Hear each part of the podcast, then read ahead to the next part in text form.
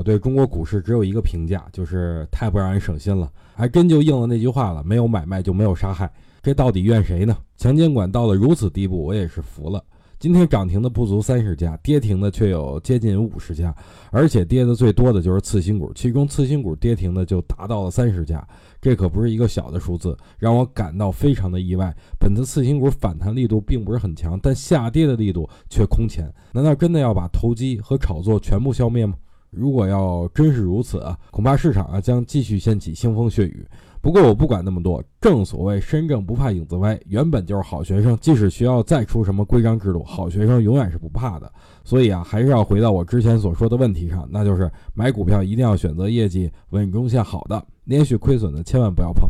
今天看了一些评论，大多数啊都在说新的一轮调整即将开始，在这儿我说一下我的观点。就是让暴风雨来得更猛烈一些吧，我依然是看多做多。